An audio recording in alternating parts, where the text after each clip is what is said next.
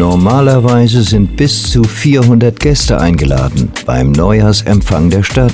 Doch wie so oft in diesen Tagen geht das alles nicht und so wurde dieser feierliche Festakt zu einer Online-Veranstaltung umfunktioniert. Am Rande haben wir uns dann aber trotzdem noch mit Thomas Bayer, Bürgermeister der Hansestadt, getroffen und einen Ausblick auf das neue Jahr 2022 geworfen. Nur so richtig gut hat es ja irgendwie noch nicht begonnen. Ja, ich äh, gehe trotzdem äh, optimistisch in das Jahr 2022. Und das sage ich jetzt nicht nur, äh, weil das äh, nun mal der Berufsoptimismus des Bürgermeisters äh, sein muss, sondern weil ich äh, glaube, und dafür gibt es ja auch Anhaltspunkte, dass es uns gelingen wird, jetzt die Pandemie so Stück für Stück äh, zu überwinden. Das mag jetzt seltsam klingen. Wir stehen jetzt erst noch mal vor der fünften Welle äh, und doch vor einer doch äh, wahrscheinlich starken Welle, aber die Experten sagen uns, äh, dass es möglicherweise dann der Übergang äh, in die Endemie äh, und das heißt dann auch in etwas mehr Normalität. Aber was ist schon Normalität in Zeiten von Corona und allem, was das ebenso mit sich bringt? Und trotzdem ist jetzt nicht automatisch gleich alles schlecht, wie uns Thomas Bayer erzählt, mit Blick auf die Hansestadt natürlich. Wenn man auf das Jahr 2021 schaut, das natürlich auch von der Pandemie geprägt war, ähm, dann muss man trotzdem für Wismar konstatieren, dass wir ja durchaus gut weitergekommen sind äh, in unserer Stadtentwicklung. Also es hat ja hier keinen Stillstand gegeben, im Gegenteil.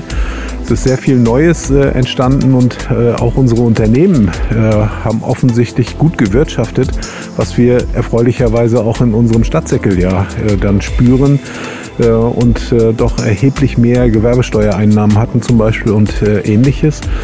Und so soll es auch im Jahr 2022 weitergehen. Und das mit ziemlich konkretem Blick auf gewichtige Projekte. Wir haben ja gewichtige Vorhaben, die wir jetzt umsetzen äh, wollen.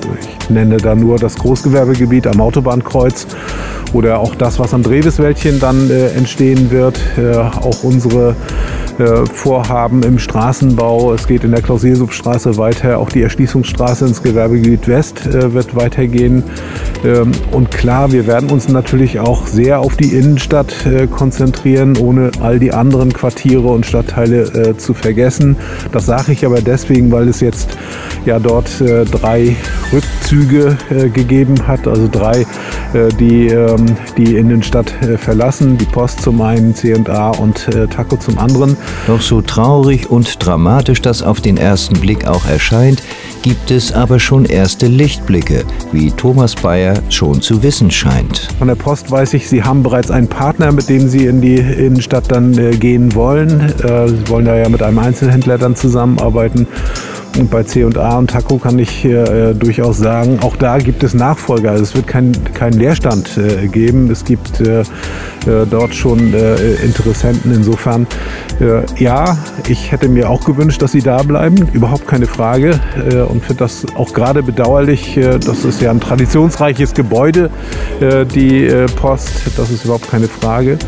Aber ansonsten ähm, glaube ich trotzdem, dass es Ersatz geben wird und es tut sich auf der anderen Seite ja durchaus auch etwas. Kein Grund also, alles gleich wieder schwarz und negativ zu sehen, denn es gibt noch viele weitere Vorhaben 2022. Liebe Leute, es ist nicht aller Tage Abend, aber das ist äh, das Thema Innenstadt. Es wird weitergehen, auch in Sachen äh, Wohnungsbau äh, hier in der Stadt.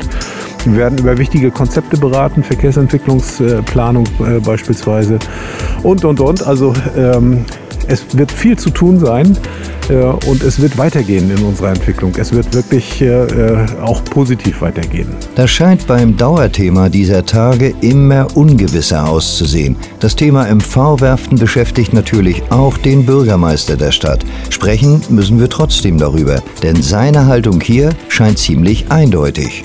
Naja, also ja, Sie merken schon, ich muss erstmal tief äh, Luft holen. Äh, das ist schon eine ziemlich krasse äh, Krise und äh, ehrlich gesagt äh, kann ich nur noch mal das wiederholen, äh, was ich schon die Woche über gesagt habe.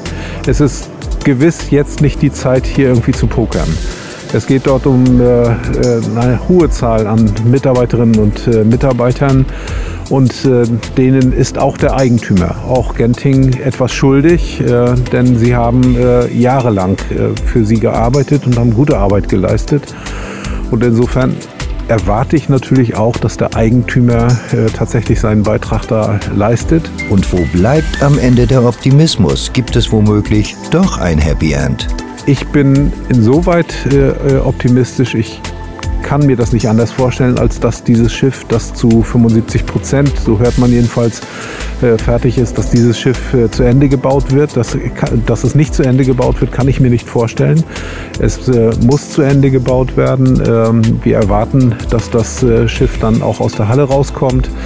Ähm, das ist überhaupt keine äh, Frage, denn wenn man überhaupt äh, eine Perspektive denn haben will, und ich glaube daran, dass es auch eine maritime Perspektive gibt, äh, für die Anlagen, dann muss die Anlage natürlich äh, auch äh, frei sein. 2022, ein neues Jahr, das schon jetzt alle mehr beschäftigt, als es eigentlich üblich ist.